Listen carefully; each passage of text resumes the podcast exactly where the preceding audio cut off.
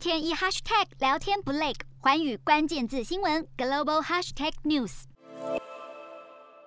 突尼西亚没有受邀，很耐人寻味。毕竟，图国是二零一一年爆发阿拉伯之春革命运动之后，唯一成功从独裁专制转型到民主体制的阿拉伯国家。而且，伊拉克都有受邀，为什么突尼西亚却被冷落了呢？外界分析，突尼西亚虽然转型民主，但政局不稳，经济崩溃，最近更发生了宪政危机。总统萨伊德七月自行宣布解散总理，冻结国会，更自己接管了行政权力，彻底破坏了二零一四年所建立的宪政架构，而伊拉克刚刚顺利举行完第一次国会大选，过程和平公正，也没有传出重大恐怖攻击。相较于突尼西亚的动荡，伊拉克民主的发展就比较显著了。而匈牙利的情况比较广为人知。自从总理奥班二零一零年第二度上台以来，不仅打压媒体自由，反对 LGBT，挪用欧盟公款，又跟欧盟杠上。如果拜登邀请匈牙利，可能会让欧盟有所不满。不过有意思的是，最近跟欧盟在法院独立性上也有纷争的波兰，这一次却有受邀。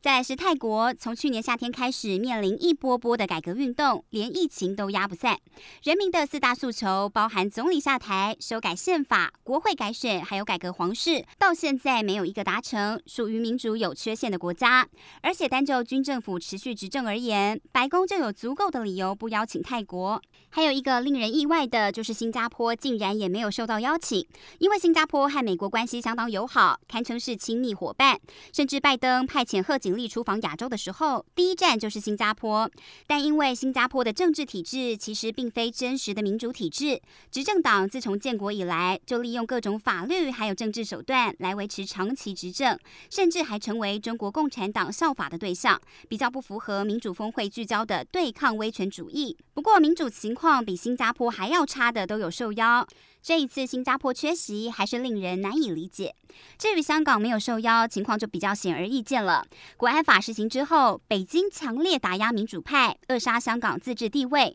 香港就已经没有民主可言。而土耳其则是因为总统埃尔段逐渐掌控政治，还操盘货币政策，引发了恶性通膨，让人民受苦，民主情况日渐下滑，因此也没有受邀。Hello，大家好，我是寰宇全世界的主持人何荣，常常跟大家分享国际观与国际新闻，但您知道为什么需要关注这些讯息吗？我和寰宇全世界节目制作人王克英将分享国际新闻的重要性以及如何爱上国际新闻。如果错过收听，还可以回听《幸福联合国》Podcast 哦。